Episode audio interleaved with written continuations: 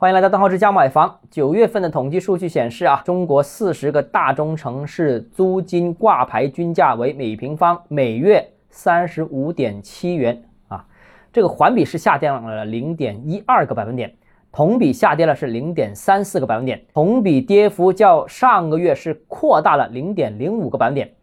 那九月份呢，多个地方受疫情反复的影响，防疫加强，人口流动下降。租赁市场活跃程度不高，那租金呢是维持了一个整体下行的这样一个态势。那当前呢，不单只是房价下跌，连这个租赁市场同样是下跌。房价下跌是楼市低迷，那租赁市场现在我们看到是空置率上升，租金下滑，这是一个趋势，已经维持了一段时间。那房价呢是不算入物价当中的，房价不算入 CPI，因为房价属于资产范畴，它体现的是。投资者对后市的一个信心，而房租的价格是算入物价的，是算入 CPI 的，那属于消费范畴，它体现的是消费者的消费能力和他们对经济后市的一个预期。所以啊，从租赁市场近期的表现可以看出，实体经济表现仍然是强差人意，消费需求仍然是低迷。好，今天节目到这里啊。如果你个人购房有其他疑问，想跟我交流的话，欢迎私信我或者添加我个人微信，账号是教买房六个字拼音首字母小写，就是微信号 d h e z j m f。我们